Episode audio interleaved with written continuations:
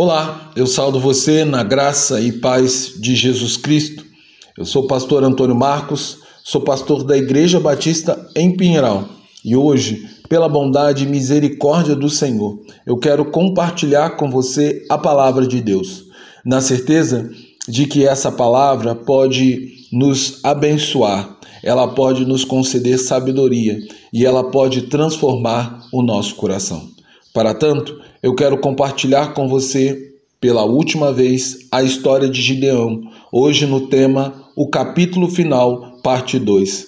No texto que se encontra no livro de Juízes, capítulo 8, no versículos 28, 33 e 34, que diz: Assim Midian foi subjugada pelos israelitas e não tornou a erguer a cabeça. Durante a vida de Gideão, a terra desfrutou de paz quarenta anos. Logo depois que Gideão morreu, os israelitas voltaram a se prostituir com os baalistas, cultuando-os, erguendo Baal Berite como seu Deus, e não se lembrando do Senhor, do seu Deus, que tinha livrado da mão dos seus inimigos em redor. O último relato da história de Gideão termina contando que, embora Gideão tivesse cometido muitos pecados durante o período em que ele foi juiz de Israel, Deus, mesmo assim, usou de bondade para com o seu servo e na sua vida, de forma que ele teve muitos filhos. E os medianitas nunca mais levantaram a cabeça diante dos filhos de Israel cuja terra sossegou durante os quarenta longos anos dos dias de Gideão. Ou seja, Israel viveu um período de paz. Assim, a Bíblia diz que faleceu Gideão, filho de Joás, numa boa velhice, e foi sepultado no sepulcro de seu pai, Joás, em Ofra. O nome de Gideão é descrito nas páginas do Novo Testamento como um dos membros da nobre galeria dos heróis da fé, porque ele creu integralmente na palavra que o anjo do Senhor havia dito a ele. Por isso, livrou o povo de Israel das mãos dos opressores midianitas. Isso lhe foi atribuído como justiça, mostrando assim que não são nossos pecados que definem nosso destino final e definem aquilo que nós realmente seremos mas sim a graça e a misericórdia de Deus sobre aqueles que colocam sua total confiança e esperança nele. Esses certamente desfrutarão de toda bondade e paz que vem do Senhor, e assim encontrarão o descanso eterno em Deus. No entanto, a narrativa final da história de Gideão também apresenta um quadro triste acerca do povo de Israel pois a história não fala apenas de Deus e de Gideão, mas também conta os pecados e o coração obstinado do povo, cujo coração era duro e totalmente inclinado para o pecado. Por essa razão, depois que Gideão morreu, o povo novamente voltou a prostituir-se, adorando a Baal, como faziam antes de Gideão ser levantado pelo Senhor.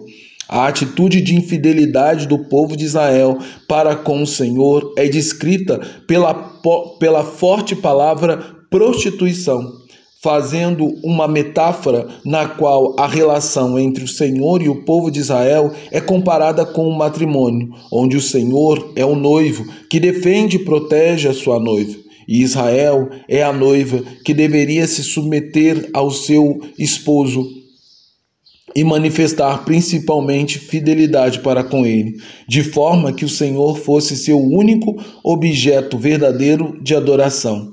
Porém, Israel não foi fiel ao Senhor, mas se prostituiu, cometendo idolatria na adoração a Baal novamente, cometendo o pecado que, segundo a lei mosaica, a sentença final era a morte por apedrejamento. Porque é isso que a lei é, decretava quando alguém se prostituía.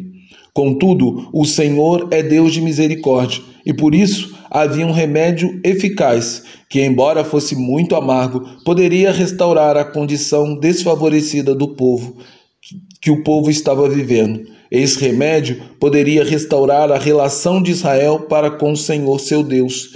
E esse remédio tinha o nome de arrependimento. Esse arrependimento deveria ser sincero e carregado de humildade. A narrativa termina, porém, mostrando que o povo de Israel estava mais inclinado a, a ser dirigido por homens cujo caráter e a retidão moral não tinham muito valor do que por um Deus grandioso, cujo caráter é marcado pela retidão e justiça.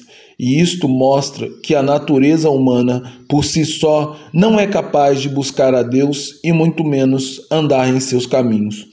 Os homens necessitam de um auxílio e da intervenção divina para finalmente se tornarem fiéis, pois assim como Gideão necessitou do Espírito do Senhor para ter coragem e força para enfrentar os seus inimigos, nós precisamos do Espírito, do auxílio do Espírito Santo para primeiro enxergar e reconhecer nossos pecados também precisamos do auxílio do Espírito Santo para reconhecer a obra salvadora de Jesus Cristo operada na cruz do Calvário como sendo eficaz para nos resgatar do pecado.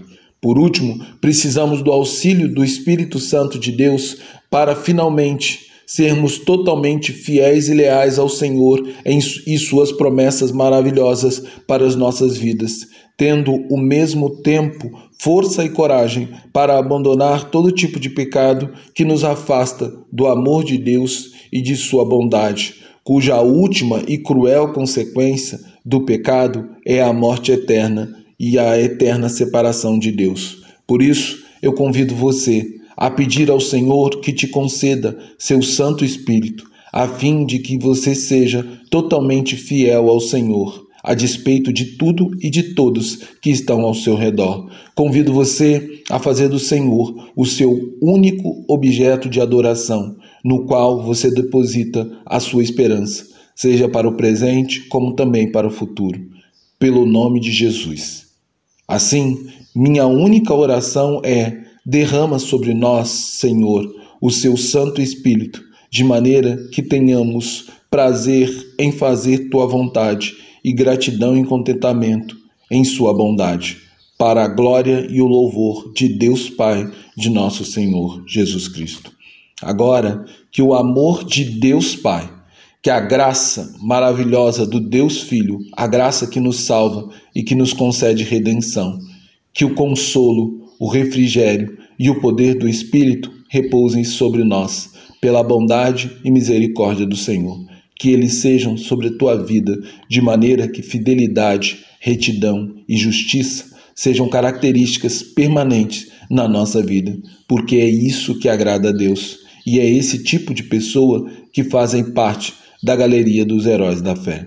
Que nossa vida seja uma vida glorificada a Deus e que nós não venhamos a nos prostituir, mas que sejamos fiéis ao Senhor a todo tempo e fora de tempo, porque isso, isto é o que marca a vida de um homem e uma mulher de fé. Que Deus abençoe você e que a história de Gideão possa servir de inspiração para você, na sua coragem, na sua dedicação e na sua força. Mas que os erros de Gideão também te sejam de exemplo para que você também não venha cair e se desviar da presença do Senhor. Porque a Bíblia é palavra de Deus e edifica a nossa vida e nos fortalece, segundo a vontade do Senhor. Que Deus abençoe você. Em nome de Jesus. Amém.